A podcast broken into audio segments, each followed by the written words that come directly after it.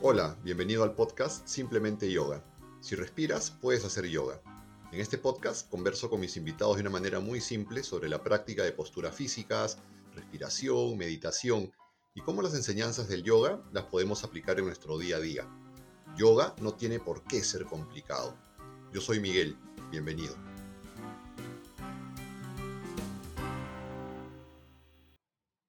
Hola, ¿qué tal? Bienvenidos. Qué gusto estar acá nuevamente. Hoy con un tema que a mí personalmente me apasiona y que a mi invitada creo que más, porque la he escuchado hablar sobre este tema en varias oportunidades y la verdad es que quedo admirado y quedo sobre todo reflexionando e inspirado sobre este tema. El tema es Tristana. Yo no quisiera explicarlo, quisiera que lo explique ella, mi invitada. Iskra, bienvenida.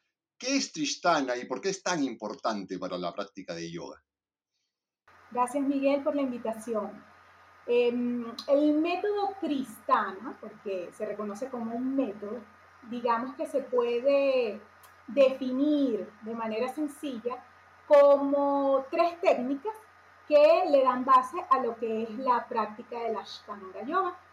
Y el Ashtanga Yoga como sistema o como escuela que fue fundada por Patavi Joyce. Esos tres elementos o tres aspectos son la respiración, eh, la postura y el drishti o lo que puede traducirse como la mirada enfocada en un punto.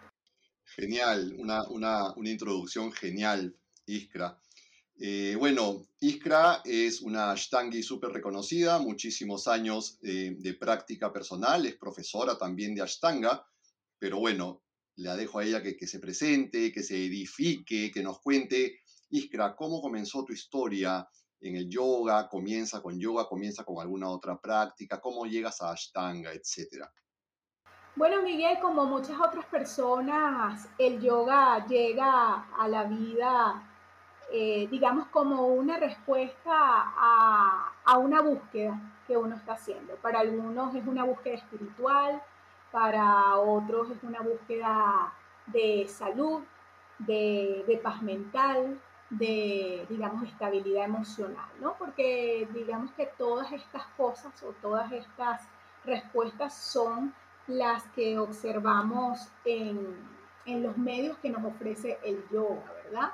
Eh, yo particularmente siempre he sido muy apegada a la parte filosófica, sin embargo, hubo un momento en mi vida en que la parte física estaba, digamos que muy eh, olvidada y al encontrar una disciplina filosófica que me daba la oportunidad de también ejercitarme eh, físicamente, pues quedé prendada con la primera clase de yoga que hice, ¿no?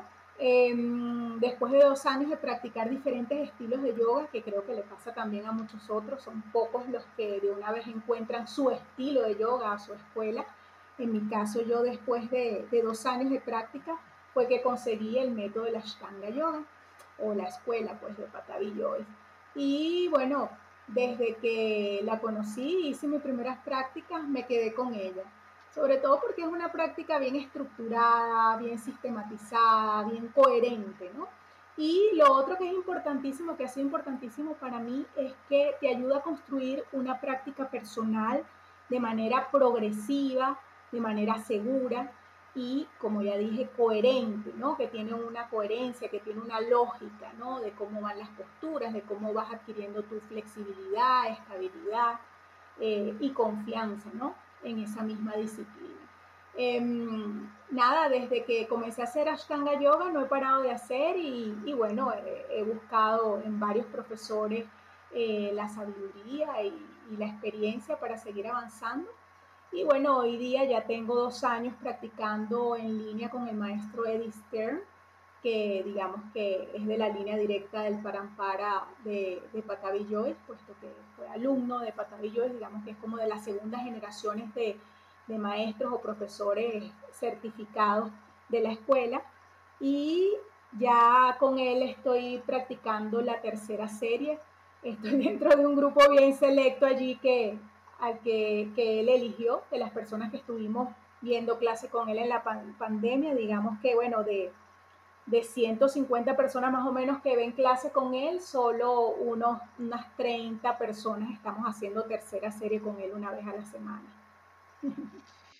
Wow, felicitaciones, felicitaciones por eso. Bueno, Eddie Stern, súper reconocido a nivel mundial, excelente maestro. Qué bueno que, qué bueno que estés ahí, qué bueno que estés tan contenta y que, bueno, qué, qué suerte, más que suerte, qué privilegio, eh, qué honor estar entre, entre esas 30 personas. Eh, la, semana pasada, en, un evento que hacemos que se llama la Tertulia de Ashtanga, donde tú has sido invitada hace algunos meses, eh, Mariela Cruz, eh, Ashtangi también reconocida de Costa Rica, decía, normalmente el camino lo encontramos a mitad de camino, ¿no? Hay que caminar primero, hay que caminar creyendo que es nuestro camino, o es el camino nuestro hoy, ¿no? Hoy es nuestro camino y hay que caminar. Pero normalmente a mitad de camino vas a encontrar otro camino, ese desvío, ¿no? Esa bifurcación, y ahí uno comienza otro camino. Y, quizá ese sea el final, quizá haya otro desvío y vas, vas, vas cambiando. Pero el camino siempre lo vas a encontrar a mitad de camino. No, no es que del inicio. Me hizo acordar esa, esa, esa reflexión, tu, lo que tú decías, ¿no? Que, que bueno, no siempre comenzamos eh, no siempre terminamos donde pensamos que íbamos a terminar cuando comenzamos. Pero es, es una maravilla. Eh, Iskra, sobre Tristana, para entrar al, tema de este, de este podcast, de este episodio. Eh, primero, como sabes, este podcast es simplemente yoga y se llama así porque cualquier persona, así nunca en su vida haya escuchado ni estado en ninguna clase ni nada, puede entendernos. ¿No es cierto? Ese es el objetivo de, de este, de, este episodio, de este podcast en general. Tristana, nos mencionaste la postura, la respiración y el drishti como la mirada, ¿no es cierto? Elijamos uno. Supongo que los tres, no supongo, te lo pregunto, las tres son igual de importantes, ¿no es cierto? Pero elige uno, ¿por cuál comenzarías la explicación sobre este, este método Tristana? ¿En qué me enfoco primero? Bueno, indudablemente yo iniciaría con la respiración. Creo que, eh, como bien tú dices, los tres elementos son importantes, pero la respiración, digamos que las características o las técnicas de respiración que nosotros utilizamos dentro de la Ashtanga Yoga em, son, es, lo que lo diferencia más de las otras escuelas, ¿sí? porque en las otras escuelas también tienes posturas y en las otras escuelas también tienes eh, ciertamente la parte del drishti, ¿no? La parte de la mirada enfocada. Pero la forma en que nosotros eh, respiramos dentro de la Ashtanga Yoga es bien particular. Y a pesar de que muchas otras eh, escuelas o métodos incluyen lo que es la respiración sonora, cuando se habla de cuando el maestro o el profesor enseña eh, otras disciplinas, no hace tanto hincapié como nos lo hacen nosotros dentro de la Ashtanga. Dicen que la respiración es la respuesta a todo, ¿no? Sí, fíjate que la respiración es el alámbana por excelencia en todas las disciplinas eh, meditativas. Alámbana es una palabra en sánscrito que se traduce como soporte de atención, ¿no? Es el soporte de atención dentro de la meditación. Sabemos que para meditar primero debemos pasar por un proceso de concentración y esa concentración implica colocar nuestra atención en un objeto único. Entonces, pasa igual dentro del método de la Ashtanga Yoga. Uno de, eh, de los elementos en los que nosotros ponemos nuestra atención es en la respiración. Y básicamente eh, es porque la respiración es un aspecto dentro de nuestra fisiología que nos permite de alguna manera calmar tanto nuestros pensamientos como nuestras emociones. Muy bien, entonces, ¿qué ocurre? Que ese proceso fisiológico que es la respiración, que es autónomo, que ni siquiera tenemos que pensar para que suceda, ¿verdad? Es un proceso que está íntimamente conectado con nuestras emociones y con nuestros pensamientos. Fíjate que lo sabemos hasta de forma innata, porque cuando una persona se altera, está brava o está conmovida por algún hecho, lo primero que nosotros le decimos es cálmate, respira, ¿verdad? Entonces, de manera innata, nosotros conocemos que la respiración tiene algo que ver con nuestras emociones, tiene algo que ver inclusive con el funcionamiento de nuestro cuerpo como tal. Entonces, aquí en el método Tristana, ese elemento de la respiración es, es primordial. ¿Y qué indica el método? ¿Qué debemos hacer con la respiración dentro de la práctica? Bueno, primero y principal es una respiración que es equitativa, que es igualitaria. ¿Qué quiero decir con esto? Que es una respiración cuya duración, tanto en la inhalación como la exhalación, debería ser igual, ¿no? Lo mismo que dura una inhalación, dura una exhalación. Eso primero, ¿no? Segundo, es una inhalación, es una respiración, perdón, torácica y que solo ocurre en la nariz. Entonces respiramos siempre por la nariz y el aire lo llevamos a nivel de tórax, nunca lo llevamos a nivel abdominal, o sea, no utilizamos el diafragma o por lo menos de la manera en que se hacen las respiraciones diafragmáticas eh, regulares, ¿sí? De hecho, em, muchos profesores, mi maestro por ejemplo, él explica que llega un momento en que uno concentra el viaje de la respiración, lo concentra entre el ombligo y el pecho. Y entonces quiere esto, o cuando nosotros hacemos esta, este tipo de concentración, o sea, que visualizamos que el aire llega entre el centro del pecho y el ombligo, ocurre de manera natural Udillana banda, es decir, ocurre de manera natural la eh, succión o absorción del ombligo, ¿no? Entonces eso impide que hagamos una respiración diafragmática. Lo otro que es eh, característico de la respiración, según el método Tristana, es el sonido. La respiración es sonora.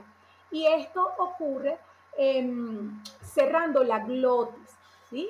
Eh, normalmente cuando nosotros tragamos saliva, sentimos como eh, la laringe se eleva y cuando terminamos de tragar saliva, ella desciende, ¿verdad? Si nosotros hacemos ese ejercicio, y sentimos cuando la laringe se eleva y tratamos de mantener esa elevación allí, vamos a sentir cómo la glotis se cierra eh, ligeramente.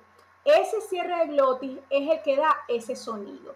Pero hay que tener mucho cuidado con esto, Miguel, porque muchos practicantes y, y sobre todo al principio tienden a forzar mucho esta respiración. Y no es la idea, puesto que vas a poner una tensión allí eh, adicional que no te va a ayudar a fluir en la práctica. Entonces hay que estar muy atento a esto. La respiración no es, eh, no es el pranayama ujjayi, sino que es una respiración inspirada en el pranayama ujjayi. Pues no, no hay, no se, eh, no se esfuerza uno por hacerla. Entonces, esa contracción de glotis produce un sonido que es muy parecido al sonido de las olas, al sonido del mar. Y fíjate que esto es espectacular, porque ese sonido de olas que, que ciertamente muchos de nosotros cuando lo escuchamos nos duerme, podemos escuchar cualquier infinidad de meditaciones dirigidas donde ponen el sonido del mar atrás, ¿verdad? Porque existe como una, existe como un condicionamiento a que el sonido del mar te relaja, ¿verdad? Entonces ocurre lo mismo con la respiración sonora en la práctica, que ese sonido eh, calma la mente, ¿no? Y es lo que estamos buscando con la práctica, calmar la mente, porque recuérdate que el Ashtanga Yoga de Patavi Joyce proviene del Ashtanga Yoga de Patanjali. ¿Y cómo define Patanjali el Ashtanga Yoga? O cómo define yoga, mejor dicho, Patanjali, como eh, la restricción o el control de las fluctuaciones mentales, es decir, la restricción de los pensamientos. Es decir, es un tipo, el yoga es un tipo de concentración. El yoga es un tipo de disciplina que te permite calmar los pensamientos. ¿Para qué? Dice Patanjali que en la medida que nosotros calmamos nuestros pensamientos, vamos a poder experimentar nuestra verdadera esencia, que es, según Patanjali, una esencia espiritual, ¿verdad? Entonces es importante también tener esa base, que lo que estamos haciendo no es una disciplina física, lo que estamos haciendo es una disciplina que nos ayuda a entrenar la mente para poder concentrarnos, meditar posteriormente y finalmente entrar en algún tipo de absorción que en estos libros, en esta filosofía se le llama samadhi, ¿verdad? Entonces, la respiración sonora nos permite relajar, nos permite aquietar la mente como lo hacen las olas del mar cuando los escuchamos. Y lo último que te voy a decir con relación a la respiración es otra característica primordial que tiene en el método de la Ashtanga Yoga, que es lo que nosotros llamamos el vinyasa.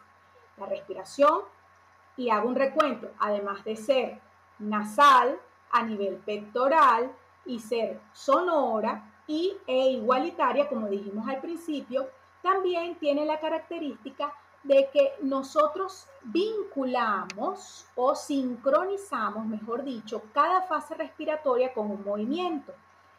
La regla es que cuando inhalamos es porque estamos haciendo movimientos ascendentes o nos estamos estirando y cuando exhalamos es porque estamos haciendo movimientos descendentes o nos estamos contrayendo. Esa es la, esa es la regla.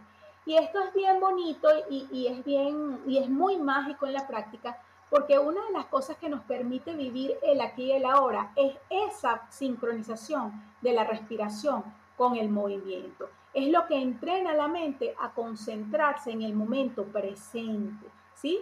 Porque es como si yo en cada movimiento escucho esa, esa respiración que es sonora, entonces mi atención está en ese justo momento en que estoy haciendo ese movimiento. Entonces fíjate que si lo vemos como una técnica de concentración es tal cual. ¿Por qué? Porque nosotros estamos utilizando la respiración como un soporte de atención, una lámpara, y cada movimiento que estamos haciendo en un momento específico lo estamos vinculando con una fase respiratoria. Entonces, eso es más o menos lo que podemos hablar sobre la respiración como parte, como uno de los tres elementos o aspectos del método Tristana, que es lo que le da base al sistema de la Ashtanga Yoga, fundado y enseñado por Joyce. Fabuloso, ¿no? Es sabiduría pura la tuya, la que compartes, Iskra.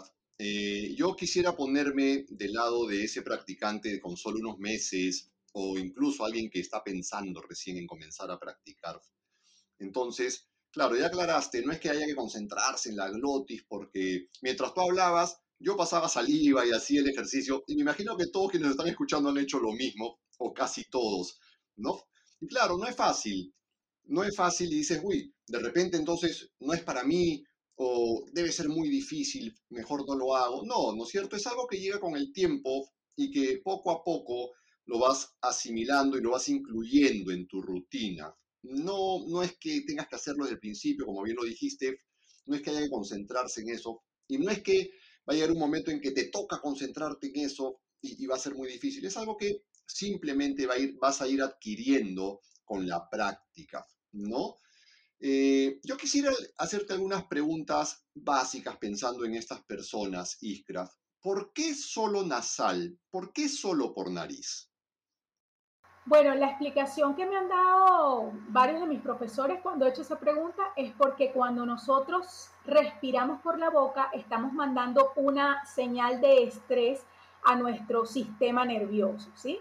Y de hecho, fíjate que cuando nosotros nos sentimos sofocados, lo primero que hacemos es tomar aire por la boca, tomamos una bocanada, pues y esto es porque naturalmente nuestro cuerpo está condicionado para que cuando está en un momento de estrés em, se comporte o haga todo lo necesario para adquirir mayor oxígeno eh, dentro del cuerpo y, y, finalmente que llegue mayor oxígeno al cerebro para que haya más lucidez. Pero como nosotros estamos buscando con la práctica, estamos buscando es de alguna manera calmarnos, concentrarnos, si nosotros le damos esa señal al cuerpo de estrés, estamos eh, estamos yendo en contra del método que estamos practicando. Es correcto. Yo había leído también eh, un tema de, temperatura, por ejemplo, que nosotros, nosotros estamos hechos, digamos, para respirar por nariz y, y, dentro nosotros como que adecuamos la temperatura del aire que respiramos al cuerpo solo cuando respiramos por nariz y no por boca, ¿no? Y eso también nos va a ayudar a mantener la temperatura adecuada de nuestro cuerpo durante la práctica, que es la que necesitamos, digamos, fisiológicamente, físicamente para poder estirar, ¿no es cierto?, los músculos, etc. Y lo otro, también para, había leído que era para hacerlo pausado, ¿no? O largo, extenso, digamos, no, no muy corto, porque cuando uno puede respirar por boca, pues quizás sea muy corta la respiración, ¿no es cierto? Es más como que explosiva, es más, más grande, ¿no? Entonces, ayuda a la concentración y ayuda, como tú bien dices, a, ese objetivo que, que, que, que, marcó claramente Patanjali para, para el yoga, de, de, buscar esa, e, evitar esas fluctuaciones de la mente, ¿no? Eh, era solo por nariz, eh, es solamente torácica. El hecho de que sea torácica hace que trabajen más nuestros pulmones, Iskra. El hecho de que sea torácica hace que nuestra respiración fuerce y desarrollemos una, una mayor respiración pulmonar. Sí, Miguel, eh, la respiración nasal tiene que ver un poco para desarrollar no solo la capacidad pulmonar, sino también para, digamos, em, ir disminuyendo esa tendencia que tenemos a llevar el aire a la barriga. Sabemos que los niños cuando nacen, eh, su respiración es completamente diafragmática, ¿verdad? Si tú observas a un niño durmiendo, vas a ver cómo el vientre, cómo la barriga em, crece y desciende en la medida que vas respirando. Y con el tiempo, pues, eso va cambiando. Lo que ocurre también es que eh, no solo va cambiando, comenzamos a respirar cada vez más a nivel de tórax, pero es una respiración muy corta. Entonces eso va limitando o va reduciendo nuestra capacidad pulmonar. Entonces, ¿qué hace el Ashtanga Yoga con, este, con esta técnica de respiración? Cuando nosotros hacemos esa respiración sonora en donde estamos regulando el paso del aire, ese mismo tiempo en que respiramos cortico se va a alargar porque el paso del aire es menor, pues está pasando menos cantidad de aire y entonces se está alargando el tiempo en que estoy haciendo esa misma respiración que yo normalmente hago. Al hacerlo de esa manera, mis pulmones están trabajando un poco más y está, lo, estamos logrando de que ese aire llegue inclusive a niveles más eh, inferiores de los pulmones, que lleguen, digamos, a esa última parte de los pulmones que por lo general no está funcionando cuando estamos en nuestra vida diaria porque nuestra respiración es muy corta normalmente. Entonces, si, si tú pones atención, en la medida de que tú vas avanzando en tu práctica con los años, te vas a dar cuenta que cuando estás en estado de reposo, cuando te, a lo mejor sobre todo tu pareja te lo puede decir, porque claro, como nosotros nos acostamos así abrazaditos y ponemos el pecho, en la cabeza en el pecho del otro, esa persona se va a poder dar cuenta cómo tú va a ir cambiando las pulsaciones y cómo va a ir cambiando también el ritmo de tu respiración. Tu respiración se va haciendo más lenta y al hacerse más lenta también hay un paso mayor por todo lo que son las ramificaciones este, pulmonares hasta llegar a los, a los alveolos, hasta los últimos, pues hasta los últimos que están ahí en esa en la parte final de los pulmones. Entonces sí, la respuesta a tu pregunta es sí, esa respiración nos permite desarrollar mayor capacidad pulmonar. Genial, sí, es claro, como sabes, yo, yo siempre, yo, yo no, no es que me especialice, pero yo intento y por la vida me manda, el 90% o más de mis alumnos nunca en su vida antes habían tenido una clase de yoga, ¿no? Entonces llegan y, yo trato de ser muy visual con ellos y les digo, si tú pasas agua por una manguera de bombero, pues el agua, hay un montón de agua, y si tú tienes un balde de 10 litros, va a pasar rapidísimo, ¿no es cierto? Pero si tú agarras una manguera de casa, ¿no? O una cañita, un sorbete, un popote, como le digan en cada país, y tratas de mandar esos 10, esos 10 litros o, eh, por, esa manguera delgadita, pues se va a demorar mucho más. Es exactamente lo mismo con, tú tienes una cantidad de aire que vas a, meter a tu cuerpo o sacar, pues, y tú decides, ¿no? Eh, el ancho de la tubería, digamos, para, para ingresar o sacar. Y es, como tú bien dices, una práctica que a lo largo de los años se va adquiriendo siempre, ¿no? Práctica, práctica, práctica y más práctica. Respirar es de por sí todo un mundo, ¿no es cierto? Y nos quedaríamos todo el episodio hablando de la respiración quizá haya oportunidad en algún otro momento de hablar solo de respiración. Quisiera pasar a un segundo, a un segundo punto de este Tristana. Ya hablamos de respiración, ¿no es cierto? Me, me dejaste claro, y a todos los que nos están escuchando, que es el más importante, sin duda alguna, ¿no es cierto? Y de los dos que quedan, la postura o el dristio o la mirada, ¿cuál escoges tú como segundo más importante? Mira, yo creo que la postura sería en este caso, eh, digamos, el, el, orden siguiente, ¿no? Aunque dijimos al principio que los tres son importantes, y es que los tres son importantes porque conforman el método, ¿verdad? Pero, eh, sí, pero fíjate, hay algo, hay un paréntesis que quiero hacerte aquí que me gusta mucho em, traerlo a colación cuando doy una clase de iniciación en el Ashtanga Yoga. Y es que el método del Ashtanga Yoga está conformado por, eh, por, dos, por dos estados dentro de la práctica. Uno es el vinyasa y el otro es el stiti, ¿verdad? Este stiti asana, vinyasa y stiti asana, ¿no?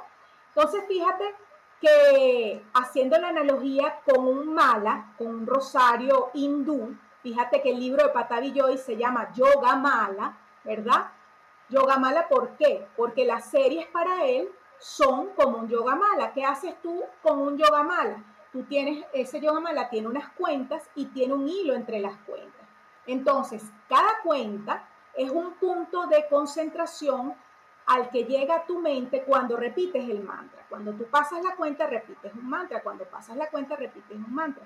Y entre cuenta y cuenta hay un espacio que es el hilo que agarra cada cuenta. Y ese hilo, en el caso de la serie, en el caso de la secuencia las posturas que están en la serie de la Ashtanga Yoga, es el vinyasa, es la respiración. Y las cuentas son las posturas. Pero a nivel de técnica de concentración, ¿qué te dice eso?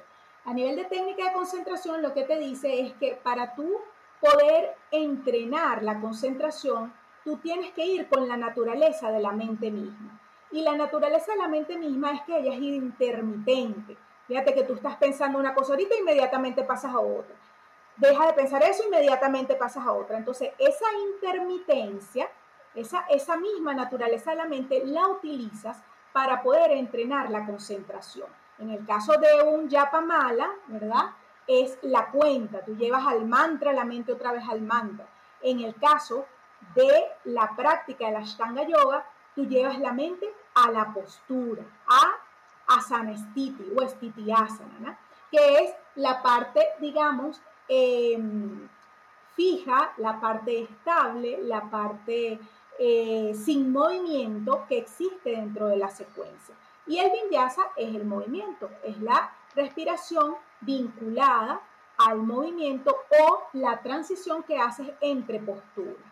Muy bien, entonces les decía que asana stiti o stiti asana en realidad creo que se pronuncia asana stiti, es esa parte de la práctica que es fija, que es como la cuenta en el yapamala, ¿verdad?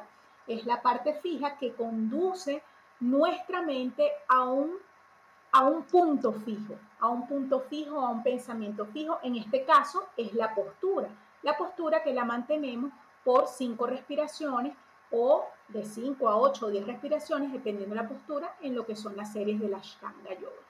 Entonces, me gusta hablar de esto, Miguel, porque debemos recordar que lo que estamos haciendo, de acuerdo al yoga clásico, de acuerdo a lo que em, definió Patanjali en los Yoga Sutras, es entrenar la mente, ¿sí? Entrenar la mente para qué?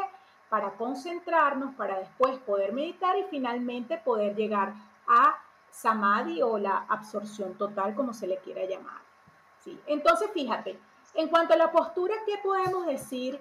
¿Qué podemos decir del método? Bueno, una de las cosas que podemos decir es que eh, las posturas tienen una justificación o un motivo o un objetivo, mejor dicho, ¿no?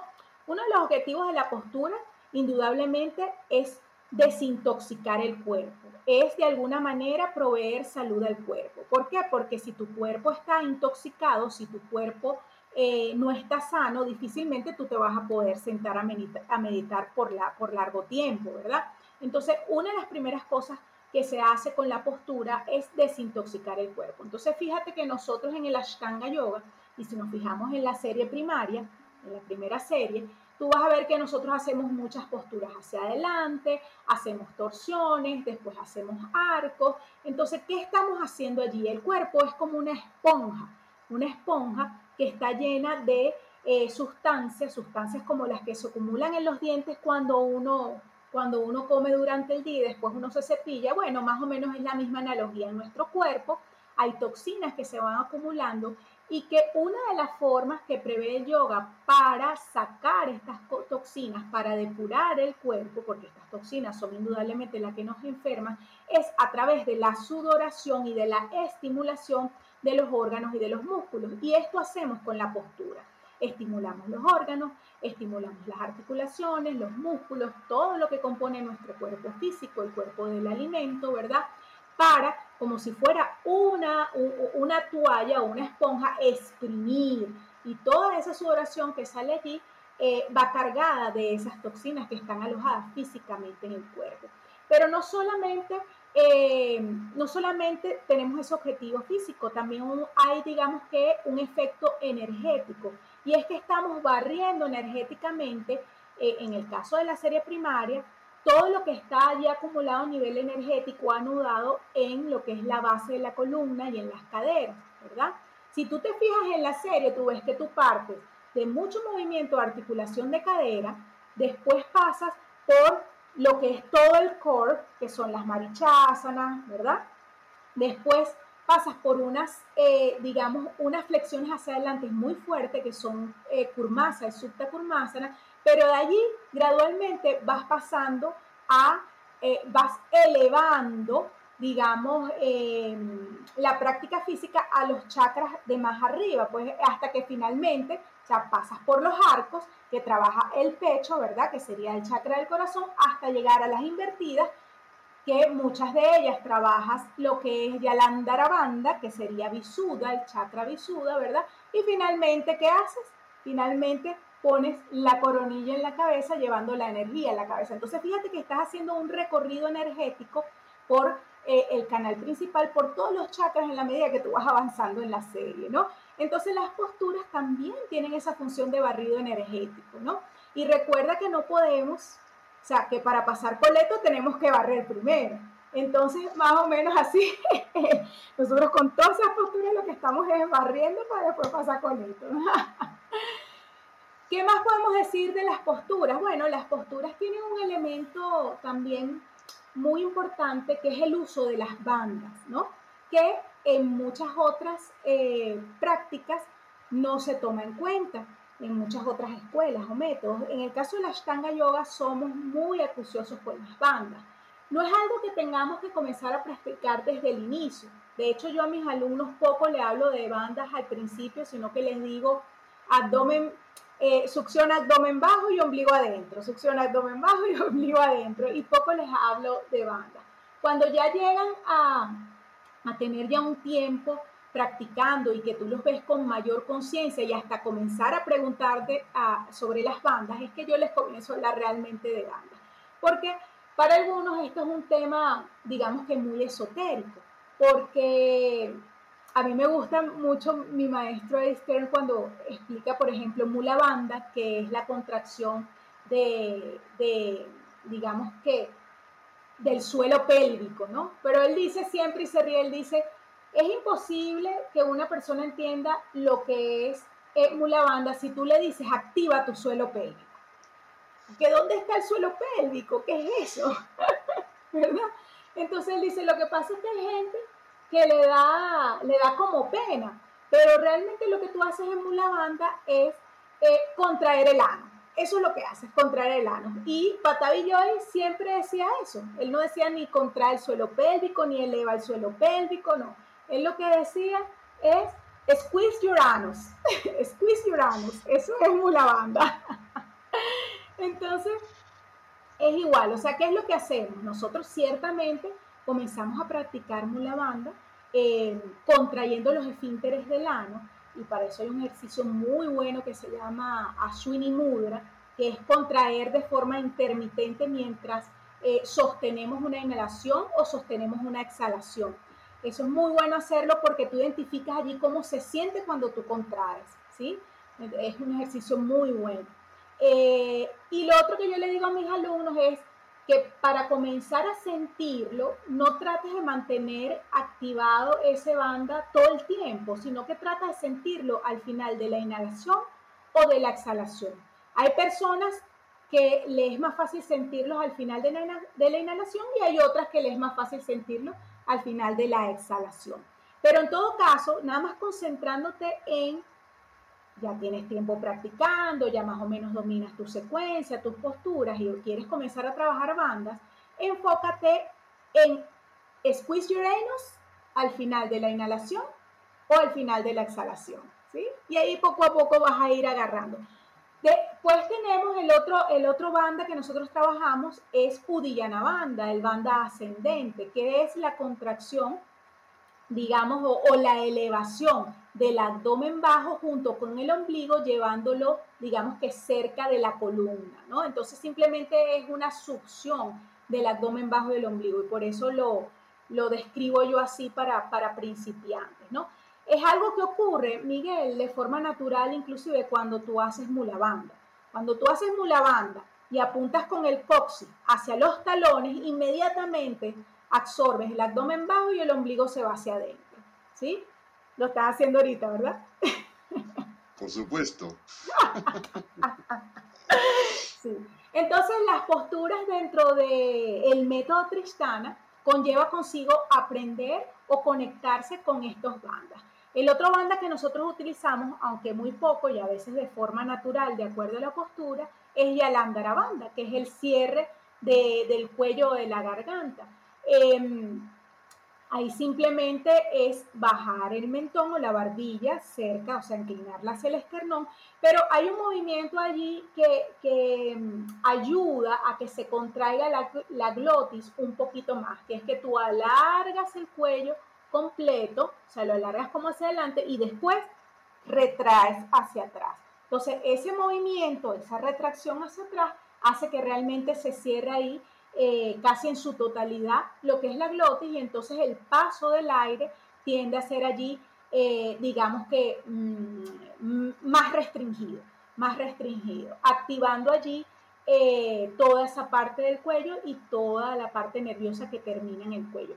Tú sabes que hay algo muy interesante, Miguel, que esa contracción de cuello que nosotros hacemos y esa contracción de glotis con la que hacemos eh, la respiración sonora en, el Ashtanga Yoga, tiene un efecto, además de ese efecto de que hablábamos, que nos permite, que nos calma la mente, que permite concentrarnos, también tiene un efecto a nivel neural, a nivel nervioso, bien importante que ha sido estudiado últimamente bastante y tiene que ver con el nervio neumogástrico o el nervio, lo que se llama el nervio vago.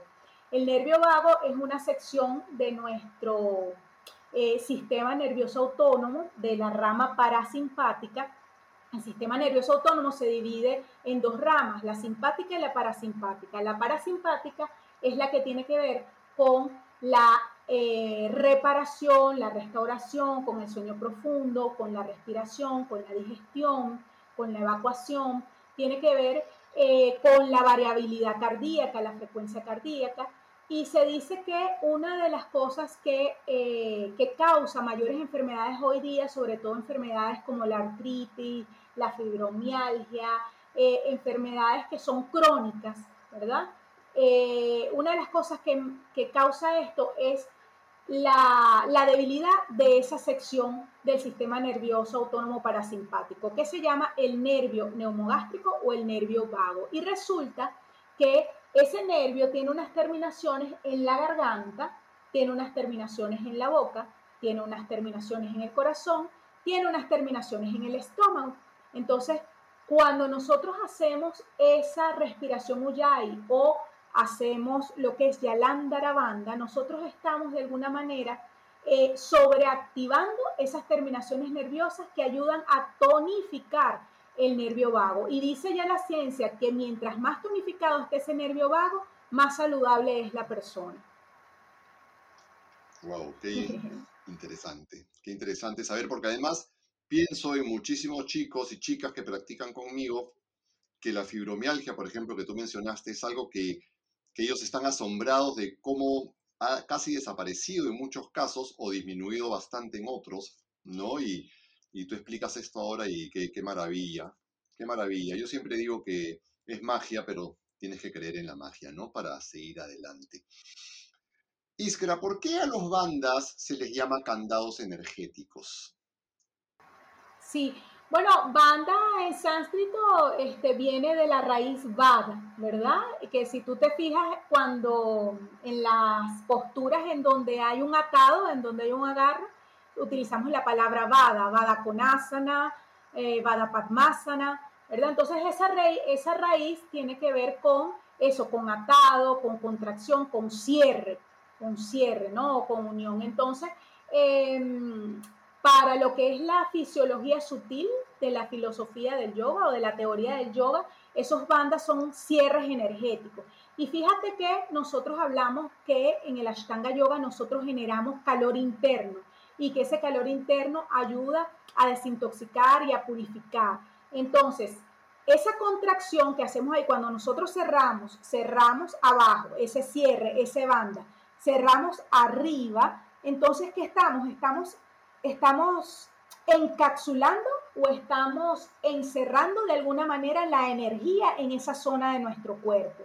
La estamos concentrando en esa zona de nuestro cuerpo. ¿Por qué? Porque estamos regulando la salida. Acuérdate que, acuérdate que la energía viaja a través del aliento, pero también viaja por los nadis, que son unas especies de, de venas, como las venas son para la sangre, existen los nadis a nivel sutil, que son también unos conductos, unos canales por donde circula el prana. El prana en sus diferentes manifestaciones, porque tenemos, de acuerdo a la teoría del yoga, y la filosofía, existen cinco tipos de prana. Pues. Entonces, cuando nosotros hacemos esa contracción de esas bandas, nosotros estamos concentrando la energía allí y entonces estamos facilitando la depuración del core. Además que tú sabes cuando una persona ya consiguió sus bandas cuando comienza a flotar, ¿verdad? Entonces, cuando comienza a flotar, ¿por qué? Porque toda la energía y el prana la ubican en esa sección y le es mucho más fácil, o sea, los miembros se vuelven muy ligeros porque toda la energía está concentrada y hay mucha fortaleza para poder eh, hacer esos movimientos que parece que uno estuviera flotando. Sí, claro, aclarar que flotar para quienes no, no tienen mucho conocimiento no es flotar realmente, ¿no? Sino que en algunos saltos hay tanto control sobre el cuerpo que casi, casi puedes bajar en cámara lento, subir o quedarte inmóvil a mitad de camino, ¿no? Es, es, algo maravilloso. Y efectivamente, claro, tiene que ver con los bandas. Eh, Iskra, una última pregunta sobre la postura. Cuando uno entra a una postura o está en la postura, sea el nivel que sea de cada practicante, ¿no? la, digamos que las escrituras, los libros antiguos dicen que uno debe encontrar, incluso el mismo Patavi decía, hay que encontrar paz en la postura, hay que encontrar paz mental, claridad.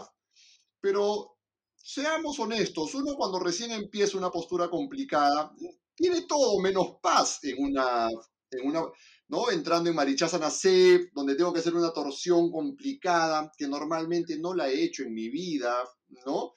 Y el profe me dice, me dice, respira, tranquilo, no tengo paz mental, ¿no? Yo sé, es un camino a largo plazo y debe tener a un practicante que tiene algunos meses, va a comenzar Marichasana C ahorita, hoy, mañana, ¿no? ¿Qué se le dice? ¿Qué cosa, ¿Qué cosa es lo que él debe esperar en esa postura? La postura, fíjate que eh, Patanjali de 196 sutras, que son los versos o los aforismos con que está compuesto ese gran texto llamado los Yoga Sutras, y por el cual hoy en día se reconoce el yoga como uno de los seis sistemas filosóficos oficiales de la India, ¿verdad? El de esos 196 sutras, solo tres, solo en tres, habla de asana, ¿sí? asanas son las posturas físicas. Sí, las posturas. Asanas son las posturas físicas, correcto. Entonces, el primer sutra en el que él habla de asanas, que es eh, el 246, él dice, estira sukan asana. Estira es estabilidad, firmeza, fortaleza. Y Sukha es felicidad, es confort, es estar contento, alegre, tranquilo, ¿verdad? Entonces, estira Sukha Asana.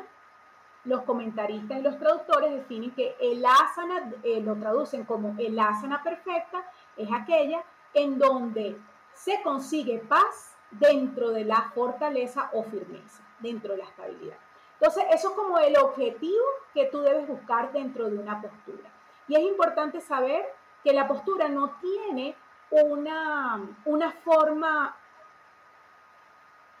digamos, una forma específica de cómo debe hacerse. ¿Por qué? Porque todos los cuerpos son diferentes, tienen diferentes dimensiones, eh, diferentes condiciones. Entonces, una misma postura no va a lucir igual en todas las personas, ¿sí?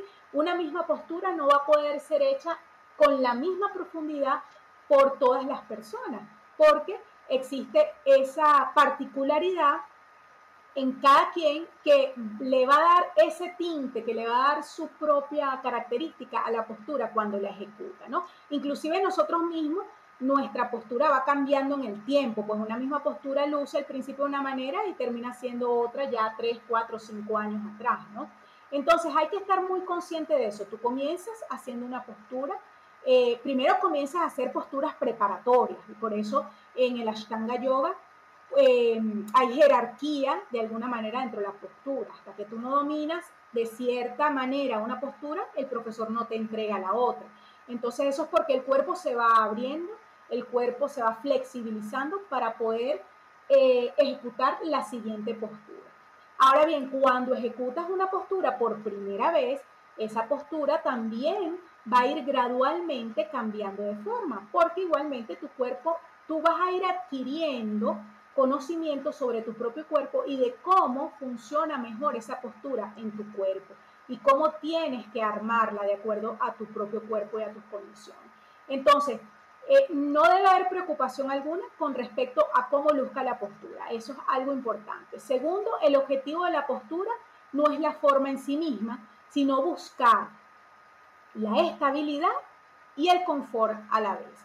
Y dice el segundo sutra, el segundo sutra que habla de, de asanas, que es el 247, dice que a través de la postura, a través, perdón, a través del no esfuerzo, o sea, ejecutando posturas, ejecutando asanas, uno logra ir del no esfuerzo, del, perdón, del esfuerzo al no esfuerzo. ¿Sí? Llegas a ir, vas desde el esfuerzo al no esfuerzo. Y esto es muy fácil con otras disciplinas que nosotros hacemos, por ejemplo, con otras actividades, por ejemplo, eh, aprender a manejar un carro sincrónico.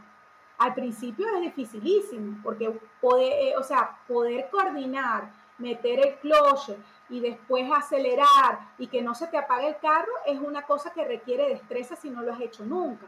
Y después a lo largo de tu vida terminas hablando, eh, hablando por teléfono, hablando con la persona que está al lado sin siquiera pensarlo, ¿verdad?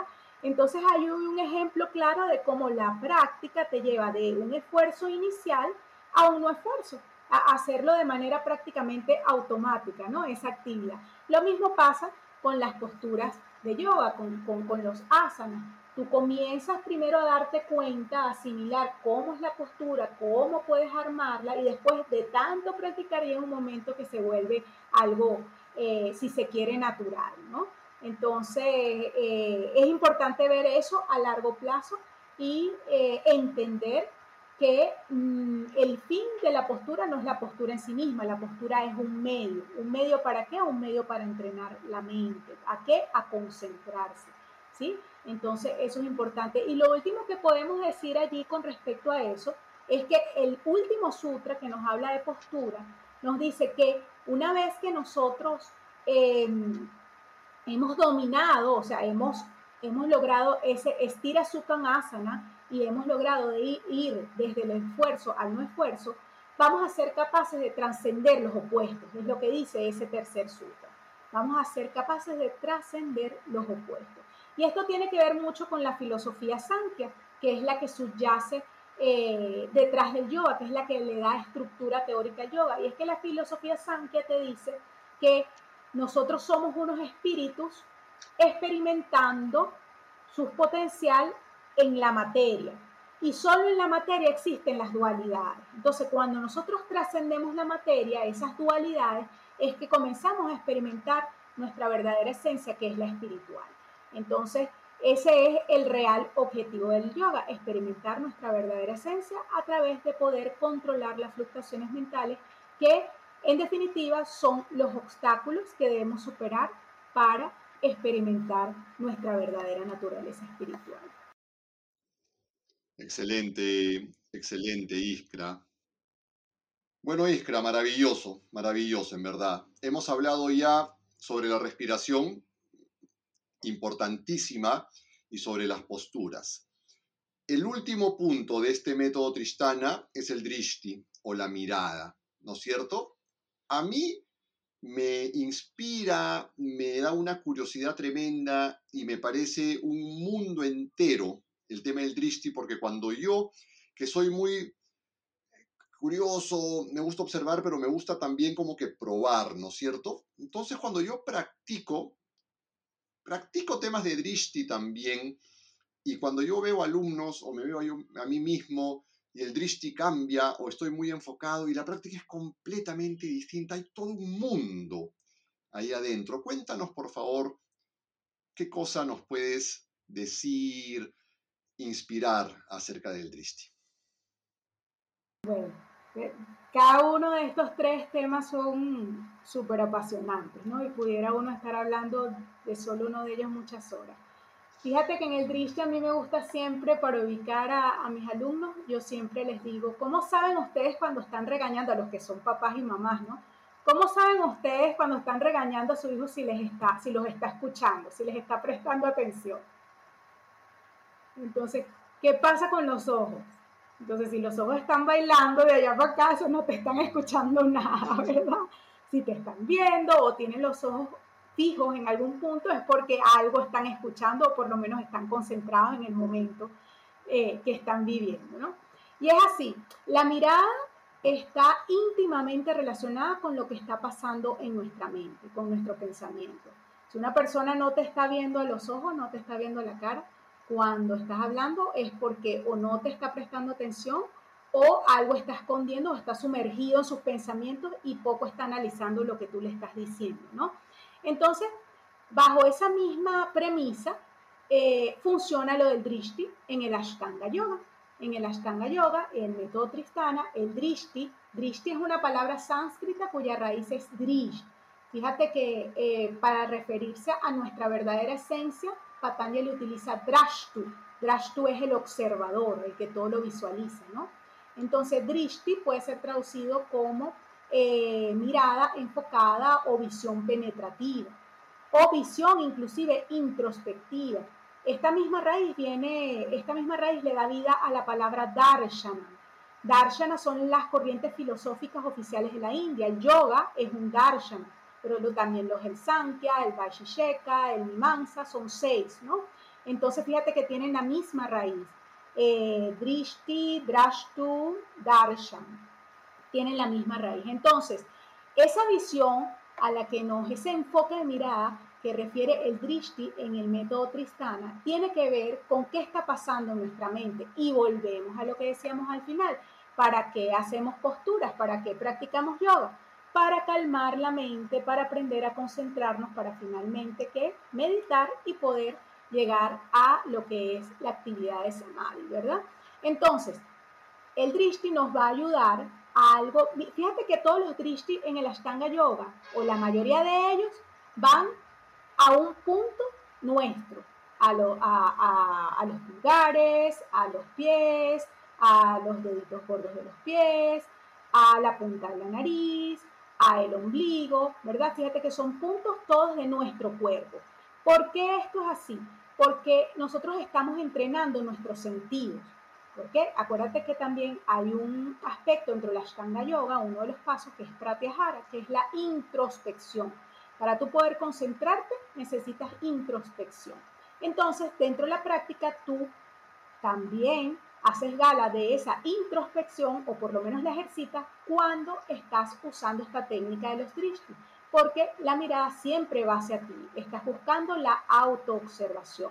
Estás llevando los sentidos que están todo el tiempo hacia afuera, buscando de qué agarrarse afuera, la mirada, el tacto, eh, el oído, todos están hacia afuera, estás intentando con esto llevarlos hacia adentro, ¿sí?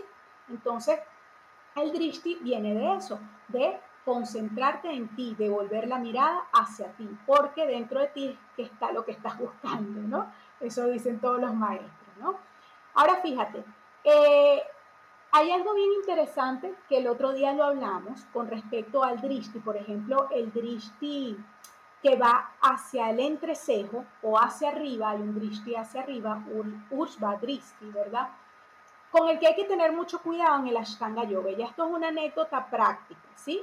Los ojos están directamente conectados con un conglomerado de músculos que está en la zona occipital.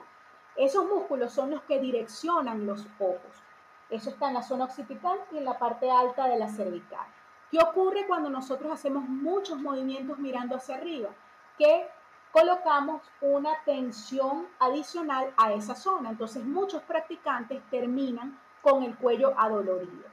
Entonces hay que tener mucho cuidado con esto. Si alguno de los quienes nos están escuchando está sintiendo esto, la recomendación es que esos drishtis que van o hacia el entrecejo o hacia arriba, lo hagan hacia la punta de la nariz, ¿no? Igual cuando hace flexiones hacia adelante como Paschimottanasana, eh, Janushirshasana, todas esas flexiones que hacemos hacia adelante en la serie primaria, en vez de mirar hacia los pies, que implica que nosotros levantemos la cabeza, ¿verdad? Y trabajemos esa zona cervical, esa zona del cuello. Entonces, si esto está ocurriendo, si tienes mucha tensión ahí, si sales adolorido de la práctica, o inclusive si tu frente todavía no toca la pierna, entonces haz tu drishti a la punta de la nariz. Lo importante es que tu mirada esté fija en un punto para entonces eh, ejercitar em, la concentración y la autoobservación que es el objetivo de esta técnica dentro del método Trishtana.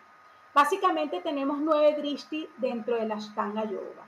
Eh, drishti hacia arriba, que es Antara Drishti o Urva Drishti también se llama, hacia el entrecejo, eh, Drishti, hacia la nariz o la punta de la nariz, mejor dicho, Nasagra Drishti, a el ombligo, Navishakra Drishti, a las manos, eh, Hasta Drishti, hacia los lados, Parsvadrishti, y hacia los pies, Padadrishti. ¿no?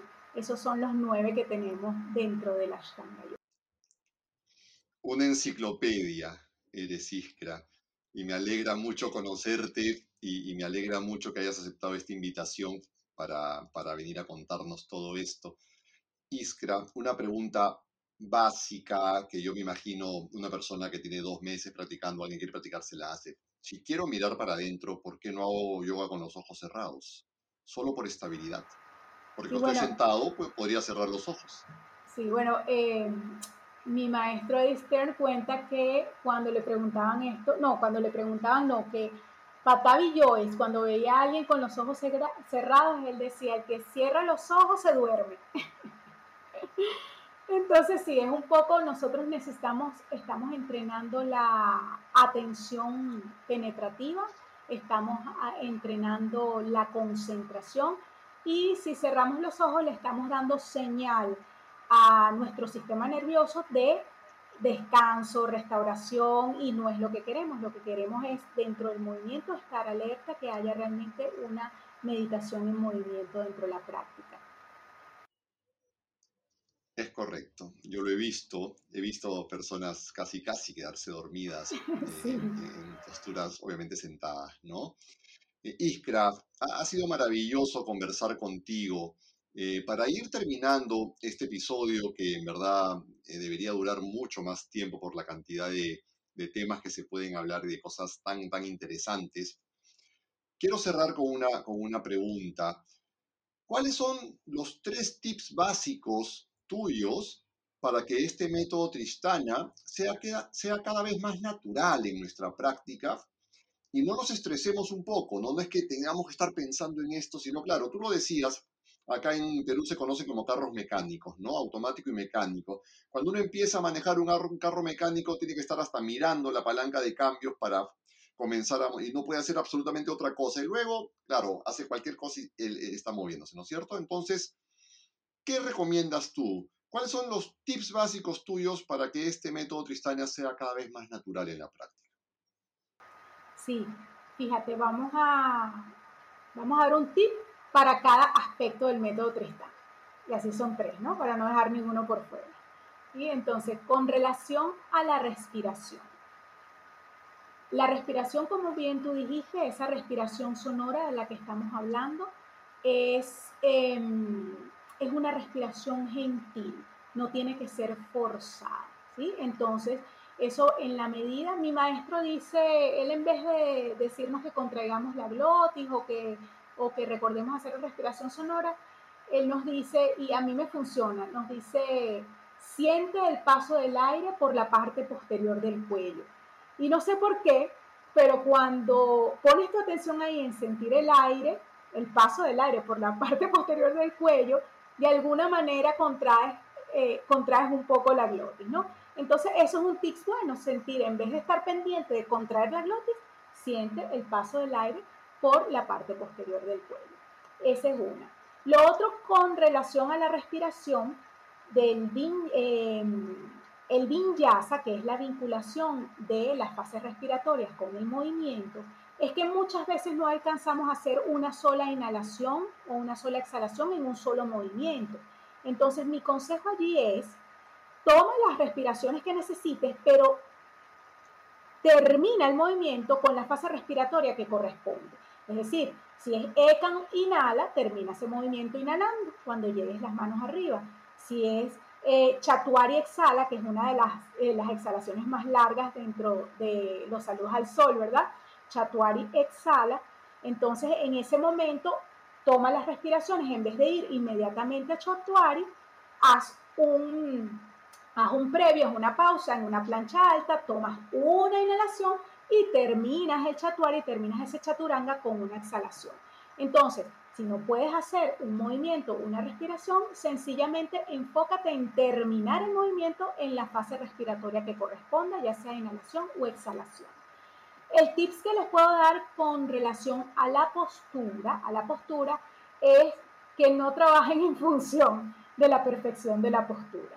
Trabajen en función de sentirse cómodos, de sentir que pueden respirar cómodamente dentro de cualquier variación que estén haciendo dentro de la postura. Eh, me parece que eso sería eh, lo más importante para la ejecución de la postura. Y con relación al drishti, simplemente hacerlo cuando te acuerdes. O sea, cada vez que te acuerdes, hacerlo, ¿sí? No te vas a acordar todo el tiempo, pero en la medida que puedas hacer eh, clases guiadas con, algún profesor periódicamente, eso se va a ir grabando, eso va a ir quedando como una, creando una memoria muscular este, y corporal que se va a ir acentuando, que, se, va a ir siendo eh, casi automática en tu práctica posteriormente. Claro que sí, muchísimas gracias. Eh, con respecto a la respiración, simplemente acotar que no sostenemos la respiración, no retenemos la respiración justamente por lo que tú comentabas hace unos minutos, ¿no? Que es otra señal a nuestro sistema nervioso de que estamos en peligro. ¿no? Y es lo que no queremos, justamente, ¿no? Yo siempre digo con respecto a la postura, no te sobrefuerces, tampoco busques la perfección, pero incomódate un poco, ¿no? Busquemos un poquito de incomodidad, porque hemos venido a crecer, y para crecer hay que incomodarse. Tienes razón. Y en el dristi, cada vez que tú sientas que te estás distrayendo es porque tu dristi está volando en algún lado, así que concéntrate, dile que se quede quietecito, y, fíjate en un solo punto, así no sepas dónde exactamente, por lo menos en ese punto, porque hay gente que hace, por ejemplo, una sala Mysore y dice, pero es que no sé dónde mirar. Bueno, no importa, pero mira un solo punto, ¿no? Mira un solo punto, poco a poco vas a, vas a ir aprendiendo dónde mirar exactamente.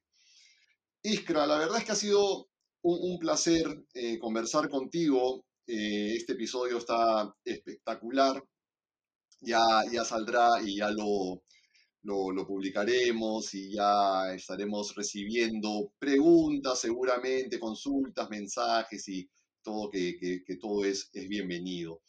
Muchísimas gracias Iskra por, estar acá con nosotros Eh, no sé si quieres alguna, algunas palabras finales de despedida. Bueno, solo agradecerte, Miguel, por la oportunidad, tanto la que nos dado aquí en este podcast como en la tertulia. Eh, han sido de verdad muy buenas experiencias. Em, para mí es un sueño tener eh, una comunidad latinoamericana de Ashtanga Yoga, porque sabemos que eh, existe la comunidad europea, existe la comunidad norteamericana, pero realmente no tenemos una comunidad fuerte de latinoamericanos. nosotros o nos adosamos a la norteamericana o a la europea. Y creo que con este trabajo que tú estás haciendo, eh, se le está dando mucha fuerza a esa comunidad latinoamericana que no es pequeña, no es pequeña realmente, somos bastantes. Así que bueno, sinceras gracias por todo eso, por la invitación y por permitirme compartir esta práctica, que compartirla es parte de lo que hace que, que nos guste y que, y que nos haga sentir que estamos en crecimiento, ¿no? Y es yoga también. Y es yoga también. Iskra, muchísimas gracias nuevamente. Eh, fue un placer. Nos veremos en, una próxima oportunidad. Cuídate mucho, te mando un abrazo.